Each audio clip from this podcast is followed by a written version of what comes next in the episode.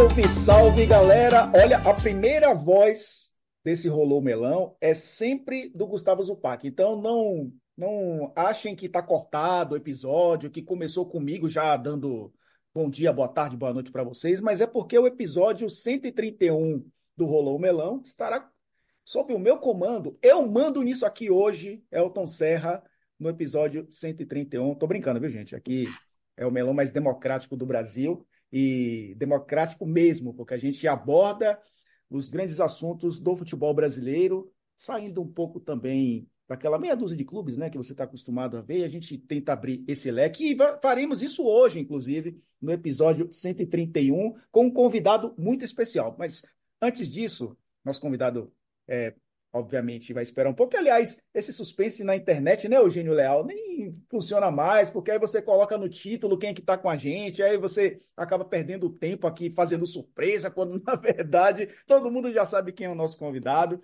E bacana a gente falar sobre esse assunto hoje, né, Eugênio? Um abraço.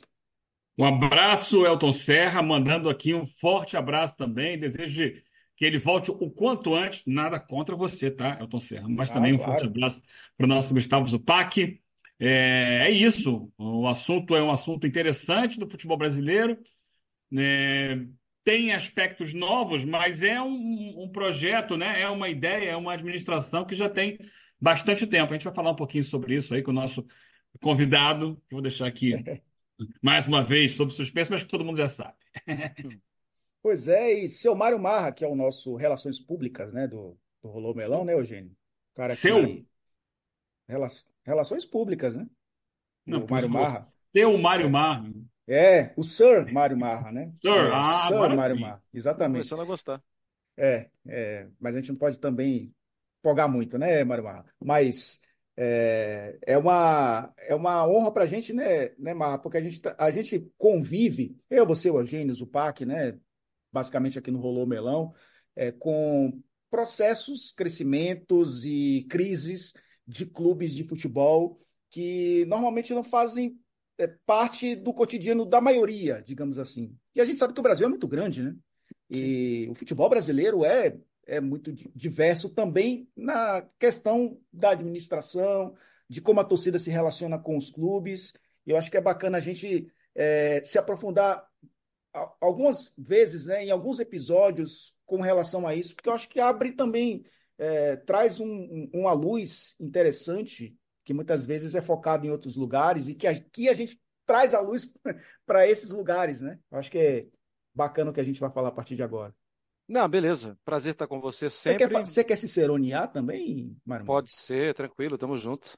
E também aquele abraço para o Zupac, em breve de volta. É... Então, Elton, já que você jogou a bola, vamos, vamos lá. Porque a nossa ideia, né, assim, a gente tem falado bastante sobre isso, um, dois esportes. Ha. Fernando Rudinick, nosso convidado hoje, para falar muito aqui de futebol paranaense. Fernando, é nossa ideia, cara, é, porque a gente está ali no ar diariamente, dando opinião, dando opinião, aí fala daquilo, fala daquilo outro, e fala do outro time, do outro também. Em algum momento, a nossa necessidade também é ganhar, e ganhar com quem está lá perto, com quem está no dia a dia, né? Então a gente às vezes faz entrevistas aqui com é, personagens que às vezes não são assim, por exemplo, né, de conhecimento do grande público, como professor Luan Carlos, né? Falamos na temporada passada, e foi um dos episódios que eu mais ganhei, que eu até vi Paulo Calçade indicar o episódio, que foi muito legal. É, a gente precisa ser alimentado também de vez em quando. E aí, Elton e Eugênio, a ideia né, da gente trazer o Rodinick, que, é repórter do dia a dia, que trabalha com os clubes paranaenses. Ah, você vai ter que nos alimentar hoje, Fernando, não tem jeito. Ah, vou fazer o possível, vou fazer, fazer o possível aí para trazer um pouquinho de informação aí, mas primeiro agradecer o convite novamente para participar do podcast. Admiro muito todos aí e estou à disposição aí para a gente bater esse papo. Acho que a gente já pode terminar, né, Elton? Falou que admira. Um abraço. Valeu, Fernando. é, valeu, é para não estragar, né? o Dinica, eu, eu, começo com uma, uma questão bem simples, que eu acho que você pode nos ajudar muito. É, e aí, começando com o Atlético Paranaense, né? A gente fala, fala basicamente aqui dos clubes, principais clubes do Paraná. É, por que o Atlético Paranaense conquista tantos títulos porque o Atlético Paranaense é um clube que está nas cabeças do futebol brasileiro há muitos anos. E o Atlético Paranaense muitas vezes é tratado como um mero coadjuvante dentro desse contexto onde ele é protagonista há um bom tempo. Olha, é, eu acho que essa a resposta para essa pergunta ela é, vai muito do contexto histórico, né? De que o Atlético até 95 não era um time que, né, era protagonista, não tinha título brasileiro. É, em 95 é, faz a, a barra ali, né? Quando começou a era Petralha no Atlético, quando ele entrou, o Atlético tomou uma goleada no Atletiba da Páscoa e depois disso é, veio uma revolução que se chama no clube, né? O Mário Celso Petralha assumiu e passou a profissionalizar o clube. Então era um clube profissional e a partir daquele momento as coisas devagar foram caminhando, não tão devagar assim, né? Porque seis anos depois já foi campeão brasileiro em 2001, mas as coisas mudaram. É, só que é um mercado né, menor, é, sempre que se coloca lá os 12 grandes clubes, nunca se inclui é, clubes aqui do Paraná. É, se a gente for ver por merecimento, é, hoje a gente faz até um ranking aqui no Dois Esportes, é, tirando o, os últimos 10 anos como base. Então, é, esse ano, esse ano a gente vai, vai contar do, de 2023 para baixo, né? 10 anos. Então, nesse ranking, é, o Atlético está lá entre os cinco primeiros. Não é, é não está é, abaixo disso faz bastante tempo, porque vem tendo esse trabalho é, constante, sem interrupção é, de um, uma visão do projeto. Existiu uma, uma interrupção é, de três anos aí quando Petralha brigou com o Marcos Marcelli na época. Inclusive, foi uma época que o Atlético foi rebaixado, 2011 depois ele voltou uh, e as coisas foram caminhando novamente. É, eu acho que é, ainda, ainda existe é, uma barreira, assim, por causa do tamanho de mercado e de tamanho de torcida, isso influencia na audiência, uh, mas isso está diminuindo. É, aos poucos, com resultados, é, o Atlético está sendo mais reconhecido uh, merecidamente, ao meu ver, né? E as coisas estão, é, estão, é, vamos dizer assim, é, caminhando aí para um, o projeto está, né, cada vez se fortalecendo. Uh, logo, logo vai vir a SAF do clube, a SAF vai ser vendida, né? O, o clube vai ter um investidor forte e a partir daí o que se espera, pelo menos no projeto do clube, é que ele possa brigar de igual com igual com clubes que têm um orçamento muito maior, Palmeiras, Flamengo. Hoje ele faz tudo que faz com um orçamento muito, mas muito menor do que esses clubes. Essa, esse é o grande mérito que o Atlético tem, conseguir competir com muito menos dinheiro. Esse é o, é o grande mérito. É, um abraço, Fernando. É, é curioso tudo que você está dizendo, né? É, e eu fico me perguntando, Fernando, o quanto esse projeto depende do Petralha. Uhum. Né? Porque é um, um, longo período que ele já está à frente do clube. Né? É, eu até usei essa expressão essa semana, falando que ele é o autor do Atlético Paranaense, desse Atlético Paranaense, mas ninguém é eterno, né? A gente sabe disso. Você acha que esse Atlético esse projeto se mantém sem o Petralha num futuro, a gente não sabe quando, mas um dia vai acontecer? O quanto ele é independente, o clube? Uhum. Hoje, é, a gente, eu vejo que o Atlético é muito dependente da visão do Petralha. É, ele que é, foi o cabeça para transformar. Claro, ninguém fez nada sozinho, ele teve muita ajuda é, em todo esse trajeto. Ah, em, em, no meio desse caminho, ele acabou brigando com algumas pessoas, depois reatando, mas é, ele sempre foi o líder desse grande projeto e ele é, é, fez acontecer. Ah, eu diria que é, se o, o, o, Atlético não tem mais o Petralha antes da venda da SAF, é, pode ser que aconteça é, de, de, de ser mais é, conturbada aí a, a vida nos próximos anos. Se a venda da SAF acontecer antes, eu acho que é, até pelo, pelo cuidado com que ela está sendo feita, é, pela maneira com que se está escolhendo, com muita calma. O Atlético hoje tem um valor muito grande para empresas é, comprarem. Ah, e, e, a venda da SAF, é, o Atlético inicialmente não queria fazer por menos, para dar o controle, né, passar 51%.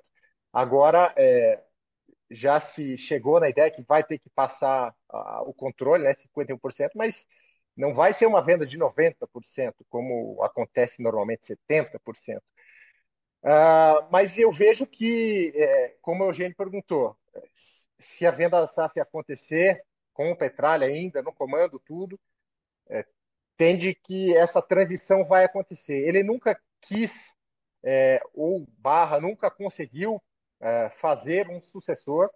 Ele mesmo disse que ele nunca é, viu ninguém para ser o sucessor dele no, no Atlético. E acho que é, é, esse o ponto. Vai depender muito de como vai acontecer essa transição, que é muito comentada por aqui, é muito prometida. Existem já né, é, empresas candidatas a, a, a, a ser esse, esse parceiro, esse investidor. Então a gente vai ter que aguardar para ver como isso vai, vai acontecer. Fernando, inclusive daqui a pouco a gente vai entrar no mês do centenário, né? É, a gente está é... gravando aqui o, o, podcast no dia 28 de fevereiro. O mês do centenário do Atlético é o mês que vem, é março, 26 de março, né? O, o centenário. É, eu estou querendo ir um, um pouco para o campo, apesar de estar muito interessado também, porque eu quero entender mais sobre a mudança do nome do estádio e tal, mas quero ir um pouco para o campo entendendo da influência do Petralha no trabalho direto. É, ele já falou algumas vezes né, de, de ser um cara que, que, que, vê muito. Né? Ele deu uma declaração há mais tempo sobre o Fernando Diniz, né? do carinho que ele teve, do, do, jeito do trabalho, tudo, e que acabou que o Diniz não ficou tal. E a escolha, e as escolhas são muito diferentes das escolhas comuns de nomes de técnicos no Brasil. É, os nomes dos técnicos do, do Atlético Paranaense dificilmente são técnicos que estavam nas outras mesas dos outros técnicos. E o atual é o Osório, que também é peculiar, que também é diferente. É, você tem informação de como o Petralha, como a direção, como a presidência, vê o trabalho do Osório e em que etapa está? Eu sei que está muito inicial, ele tem testado muito, mas ele, Osório, acha que está dentro de um crescimento que ele vislumbrava antes? Sobre o Osório, vamos lá. É, não era o nome inicial né, para o Atlético. Né? Uh, muito se negociou com o Domenech antes do, do, do Osório chegar que é outro nome que, outro nome que não está nas mesas. É, ele, o Atlético esperou muito do Domenech, esperou, esperou até pela relação dele com o Fernandinho, né? Ah, lá no Manchester City, o Domenech foi auxiliar do, do Guardiola, então é, o, o, Fernandinho fez essa indicação, né, para o Domenech, o Domenech chegou a negociar muito, muito, muito, o Atlético esperou, fez oferta, ele demorou para responder e acabou que depois desistiram dele, isso já era é, final de dezembro. É, o Atlético foi o último time da Série A a contratar um técnico para essa temporada. Foi no começo de janeiro que se anunciou o nome do Osório. É, eu acho que, assim, eu não sei se essa rotatividade toda que ele já é conhecido, ela vai parar em algum momento. É, ele faz muito teste, 11 escalações diferentes em 11 jogos, 32 jogadores utilizados até agora. É, só um jogador foi usado em todos, todas as partidas, que foi o zagueiro Kaique Rocha. Então, é, ele, ele muda, muda demais, muda posição, faz improvisações. Ele está conhecendo o futebol brasileiro novamente, está conhecendo os jogadores. Ah, e o Atlético, assim, está fazendo o seu papel no Campeonato Paranaense, foi líder na primeira fase, sete vitórias, quatro empates. É um desempenho é, abaixo do que aconteceu no ano passado com Paulo Turra. Primeira fase foram 10 vitórias e um empate, também invicto. Uh, mas, e ainda com é, Libertadores, né? Com Libertadores no meio do caminho. Mas uh, o que, que se tem lá dentro é que eles vão dar é, tempo para o Osório implantar essa mentalidade diferente, sistema que ele tem, que é totalmente diferente do, do que o Turra tinha, do que o próprio Wesley, que ficou a maior parte do ano aí como interino, é, imaginava de futebol. Então, é, eles, os jogadores têm que, o elenco tem que reaprender a, a trabalhar com o Osório. E como ele não dá sequência para um, um, time, né, um 11 só, as coisas ficam mais difíceis também. Mas é, é, o jeito dele trabalhar. Ele quer que todo mundo esteja pronto. Os jogadores estão sabendo das escalações uma hora antes do jogo, quem vai para o jogo. Ele não avisa antes. É, o negócio funciona assim. Então ele quer todo mundo pronto para jogar a hora que precisar uh, e adapta muito o time. Mas uh, eu vejo que uh, ele vai ter, vai ter um tempo para deixar a coisa acontecer. Paranaense não é teste, né? É, é, tem como saber em que nível tá. O Atlético vai entrar só é, mais à frente na Copa do Brasil. É, então, tem Sul-Americana, né? Começando em breve. Os testes vão começar na Sul-Americana. Na, na Sul-Americana. Mas vamos ver como, como as coisas vão acontecer. É, uma mudança foi uma mudança muito muito grande, muito impactante de estilo de, de jogo, de mentalidade de jogo. É, só que se não tiver resultado, a gente sabe como acontece. O Atlético, apesar de ter esse projeto é, profissional, fora de campo, extra-campo, ele tem uma peculiaridade que é a pouquíssima paciência com treinadores, né? Não existe na era Petralha, desde 95 até agora, um treinador que começou a temporada dia 1 de janeiro e terminou 31 de dezembro. Não existe. É um número que chama muita atenção, que é o único clube no futebol brasileiro que faz isso. Então, o Atlético teve no mínimo dois treinadores por temporada desde 95. É uma coisa que chama muita atenção, mas vamos, vamos ver como que vai ser com o Osório. Eu não consigo cravar que ninguém vai ficar até o fim da temporada por aqui, por, porque o, os fatos me desmentem. Mas vamos ver. É, o jogo que o time está tá mostrando, por enquanto, é, eu sinto uma evolução, mas ainda não é aquilo que, que agrada a torcida. Daqui a pouco vai começar o mata-mata do estadual, então vamos ver como, como as coisas vão acontecendo, se ele vai dar uma carinha um pouquinho mais fixa para o time. Vamos, vamos ver. É, ainda é, é muito inicial, pouco mais de 50 dias de trabalho, mas é, vamos ver se as coisas vão encaixar, Barra. Vamos ver. Não, não consigo cravar nada nesse momento. Fernando, e falando em único, é, o, o, o Atlético Paranaense tem essas questões peculiares. É um dos únicos, pelo menos dos últimos anos, que, entre aspas, abre mão do estadual para tentar montar uma equipe forte para o restante da temporada. É, jogar campeonato com o time sub-23, né? E, e, e, o Sub-23 ajudou demais o Atlético Paranaense também, né? A, a, a, forjar novos talentos dentro e fora de campo, né? Na área técnica. É, o Thiago Nunes e o Wesley Carvalho, que treinaram, né? A equipe principal. É, só que o Atlético Paranaense estava acostumado a disputar a Libertadores, né? Então, abria um pouco a mão do estadual, preparava o time para a fase de grupos da Libertadores, só que agora tem a Copa Sul-Americana, que, ok, o Atlético Paranaense conquistou há pouco tempo, é, mas o Osório agora está fazendo essa mescla, né? Como você falou, usando mais de 30 jogadores, fazendo essa mescla de, de equipe mista, equipe principal, né? equipe reserva. É, o que mudou nessa história foi justamente não estar na Libertadores para o Atlético entrar já no início da temporada com os seus principais jogadores, ou é uma questão de ter um novo treinador e ele precisa conhecer o elenco inteiro e por isso ele coloca os jogadores que ele, todos os jogadores, né, que ele tem à disposição. O que é que mudou é, para esse planejamento em 2024 ser diferente? No ano passado foi assim já, Elton. Já estava na Libertadores e manteve né, o, o, o elenco principal. Isso Sim. foi um pedido ali daquela dupla Filipão e Paulo Turra é, para dar sequência e não chegar é, numa Libertadores é, sem jogos e sem testar o time, sem ter um time pronto. Ah, o Atlético usou por muitos anos essa estratégia de, de estadual, é, com o Sub-23, isso ajudou a revelar vários jogadores. É, a última leva aí vamos lá, de 2018, saiu Bruno Guimarães, Renan Lodge, Léo Pereira, que já tinha saído emprestado por Orlando City, voltou, depois era titular daquele time. Então, são vários jogadores que saíram ali e foram vendas é, muito bem feitas aí pelo Atlético, é, é, que ajudou né, no, no caixa do, do, do clube. Uh, mas é, eu acho que eles mantiveram é, essa estratégia porque é, viram que hoje, é, com o Osório, é, seria preciso né, é, essa, esse conhecimento maior. Uh, ele, ele, e acho que a característica do Osório também, trabalhar com um elenco inteiro, sabe? Não fazer uma divisão assim. Ele quer tra tratar todo mundo igual ali, não tem titular, uh, não tem reserva. Essa é, faz parte da, da característica do treinador.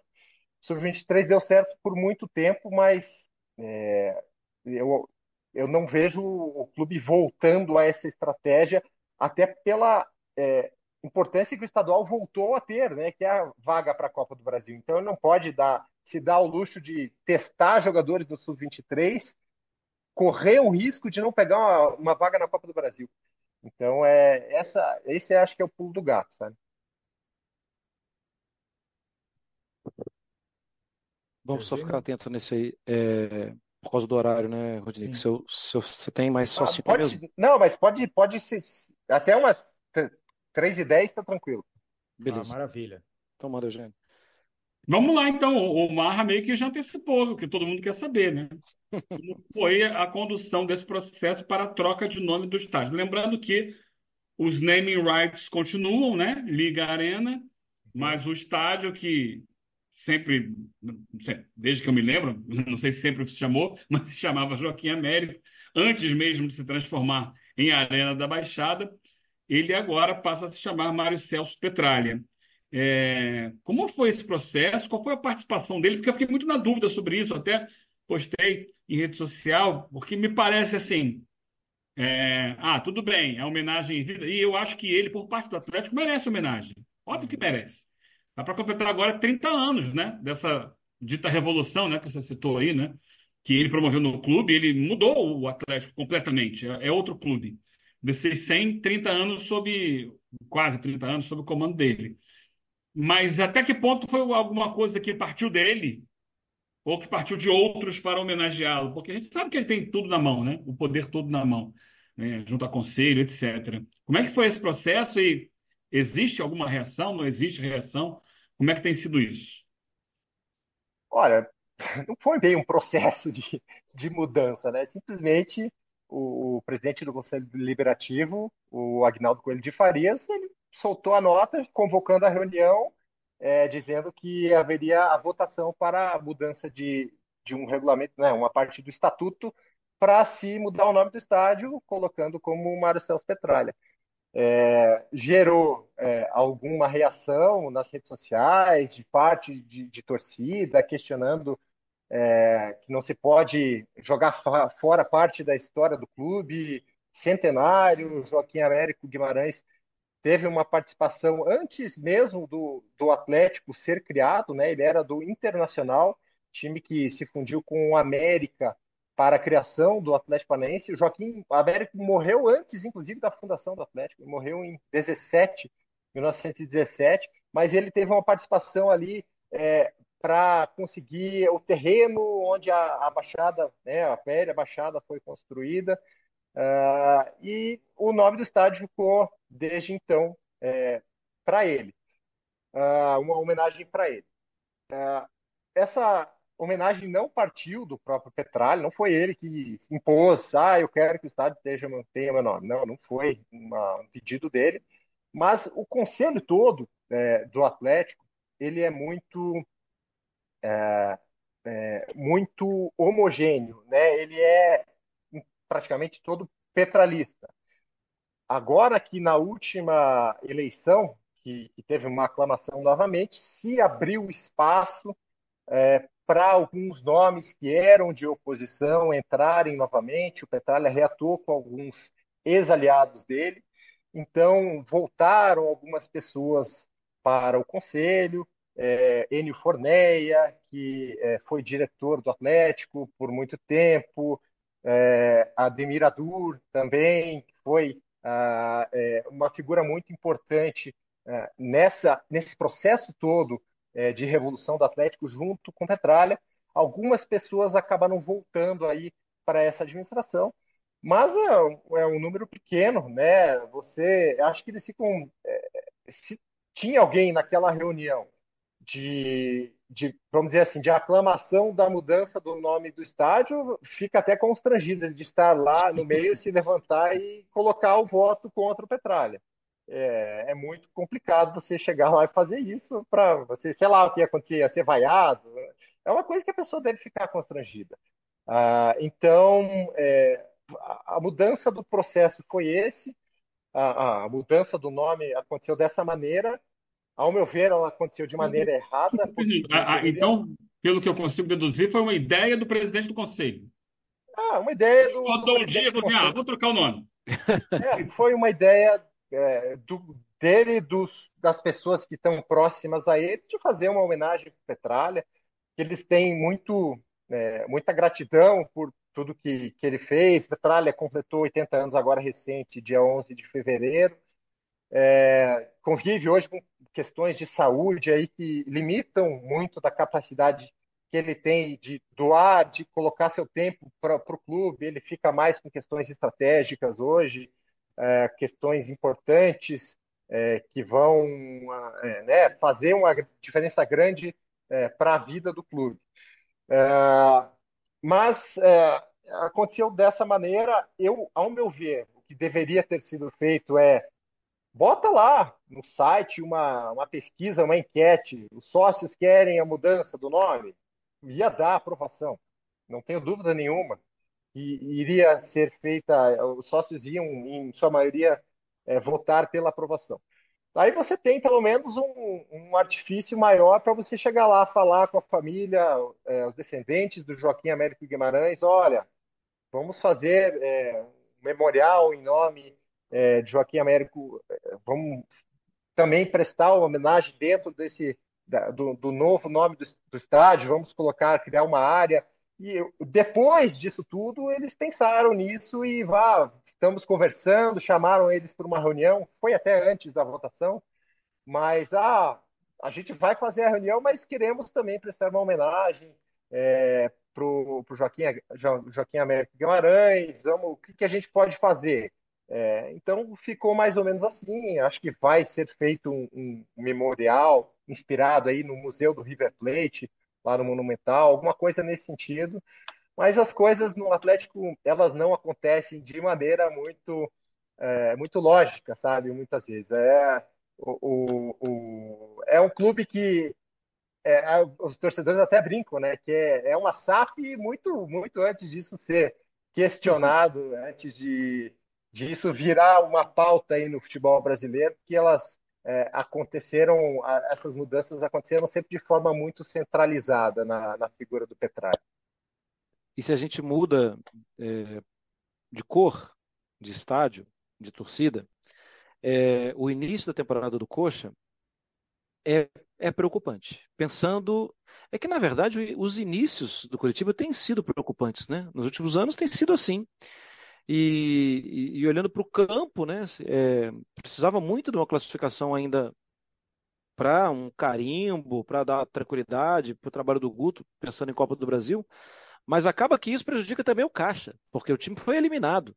E agora vem reta final do Campeonato Paranaense e nos últimos anos o Curitiba não tem conseguido fazer bons campeonatos estaduais. É, administrativamente, como está o Coxa, Fernando? Ó, tava no orçamento lá para esse ano, né? Terceira fase da Copa do Brasil, que fez no ano passado, não conseguiu não conseguiu repetir essa fase e é uma, uma diferença né, de, de dinheiro ali que é importante para o funcionamento de, de qualquer clube.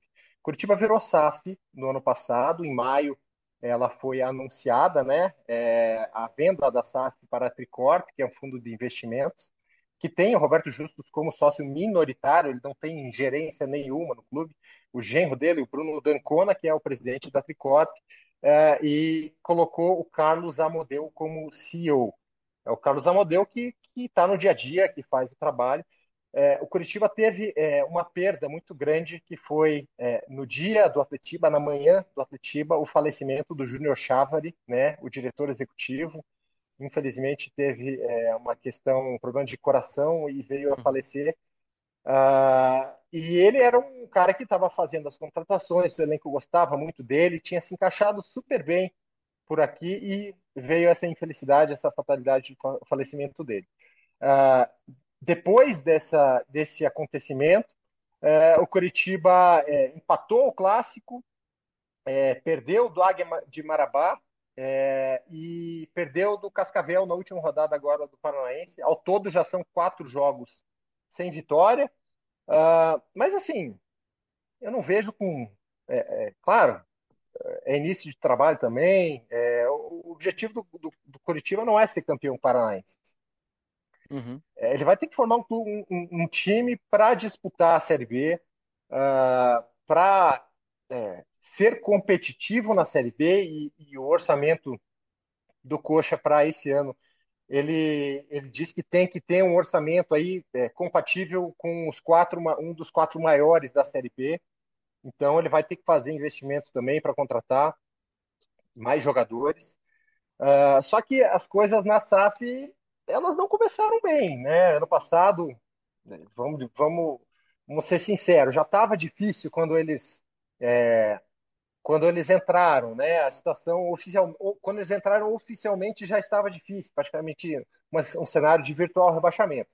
Mas contratações erradas, é, as coisas não caminharam como se esperava, foi rebaixado e agora vai precisar remar, vai precisar é, formar um time, formar um elenco. Tem uma base, tem o Guto que tem muita experiência em Série B. A grande aposta é nessa experiência que o Guto Ferreira tem é, de fazer um bom trabalho na Série B. É, mas é, é a, vida do torcedor do Curitiba está é, sendo bem complicada nos últimos anos por causa desse sobe, desce, não tem, não se mostra é, uma, uma solidez assim. claro, quando os clubes viram SAF, o torcedor pensa agora vai mudar tudo, estamos ricos, é, as coisas vão começar a acontecer magicamente, mas a gente sabe que no futebol as coisas não acontecem assim. É um trabalho de longo prazo é, e vai ter que ser feito um investimento é, é que está em contrato da SAF. É, o, o, primeiro grande investimento é na construção de um novo centro, de treinamento, são 100 milhões para isso. Então, é, se aguarda aí questões de licenças para o início das obras. O, o grande é, o grande trunfo desse projeto da SAF é fazer esse novo centro de treinamentos e apostar em revelação de atletas. É, e, claro, você tem que tá na, manter o Curitiba na Série A. A promessa do Amodeu é que o Curitiba nunca mais vai ser rebaixado para a Série B é, quando, a partir do momento que subir agora na, na, Série A, essa promessa, não vamos nunca mais ser rebaixados para a Série B, vamos, temos um plano de, é, de, de, disputar competições internacionais, é, mas é um, é, um, é um, negócio que tem que ser feito passo a passo, é, isso está no projeto, mas o início não é, não acontece da, da melhor maneira, Uh, mas eu não vejo, eu, eu acho que o Curitiba no final do ano, quando vocês me chamarem novamente para participar do podcast, o Curitiba vai estar classificado para a Série A em 2025. É, acho que as coisas vão caminhar porque se a gente colocar na Série B é muito competitiva, mas só tem o Santos, né, de, de que tem um orçamento muito diferente esse ano. Acho que o Curitiba vai entrar para brigar e vai conseguir a vaga, mas é, é, esse, é, esse início conturbado aí tem sido parte aí do, da vida do Curitiba, infelizmente, nesses últimos anos. Bom, a gente, a nossa ideia era colocar luz nos assuntos é, que fogem muitas vezes é, da maioria, e a gente já colocou o sol inteiro né, nessa, nesses assuntos é, com o Fernando Rudnick. Fernando, pô, prazerzão ter você com a gente. É, Fernando, que é jornalista, aliás, uma família é, de, que respira jornalismo, né? E, e não um tem como não gostar dessa família, né? É, não tem como. É a família que respira jornalismo e bom jornalismo, né? E a gente está sempre aqui ao lado do bom jornalismo. É, tem um dois esportes, né, Fernando, que traz aí também a fundo o que acontece no futebol é, do Paraná. E, pô, um prazer enorme para a gente aqui do Rolou Melão ter um cara como você, porque a gente sempre vai buscar as boas referências, né, para falar e trazer para o fã de esportes o que a gente gostaria de, de passar durante os programas, mas que não tem tempo, né? Como o Marra falou, aqui a gente tem a oportunidade de destrinchar muito mais detalhes é, do nosso futebol brasileiro e as portas estão sempre abertas para você, viu, amigo? Muito obrigado aí, generosos os comentários aí, até demais. Fico muito feliz aí pelo convite novamente. Estou aqui à disposição quando vocês precisarem. Atendo o chamado e estarei aqui. Eugênio Leal, Eugênio Leal está na terra dele, viu, Mário Marra? É, tá acho na, que foi tá pro carnaval, gostou e, ficou por lá. Ficar, ficou tá por lá, hein? Tá com uma desculpa aí de jogo de jogo de Recopa, é, Libertadores, sei que lá. Uma, isso, vai tem uma, nada disso. Vai ter uma final aí. Que eu passei o carnaval em São Paulo. Ah, mas, mas sua alma, sua alma é carnavalesca, está em todo lugar. 30 anos, 30 anos ininterruptos na Sapucaí, eu passei esse carnaval no AMB, mas estou aqui na minha cidade, é, feliz e estarei acompanhando, sim, Libertadores e Recopa, é, vendo aí o que, que vai acontecer com os clubes do Rio de Janeiro nessa semana tão decisiva.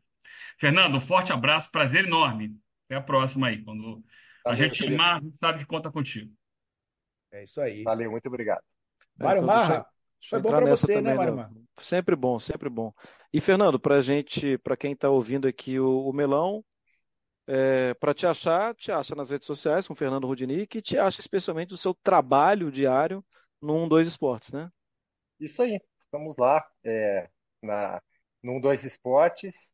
É, agora estou coordenando o site, mudei um pouquinho de, de função, estou na parte de, de, coordenação do site, mas sempre dá um tempinho, estamos aí fazendo uma matéria, escrevendo e contando história, que é o, que é o mais legal. É, uma vez repórter, sempre repórter, não tem como. É verdade. Mas a gente agradece a quem ouviu nosso episódio, episódio 131, mandando um beijo especial para o nosso amigo Gustavo Zupac. É, e aqui em respeito, inclusive, a patente, né? Não tem enigma, né? Enquanto o Zupac não volta a comandar e deixa o Eugênio Léo, inclusive, adicto aí é, dos enigmas do, do Gustavo Zupac, mas ele estará de volta em breve aqui comandando o Rolou Melão. Um abraço para você e a gente se encontra então no próximo episódio. Um grande abraço, tchau, tchau. Valeu!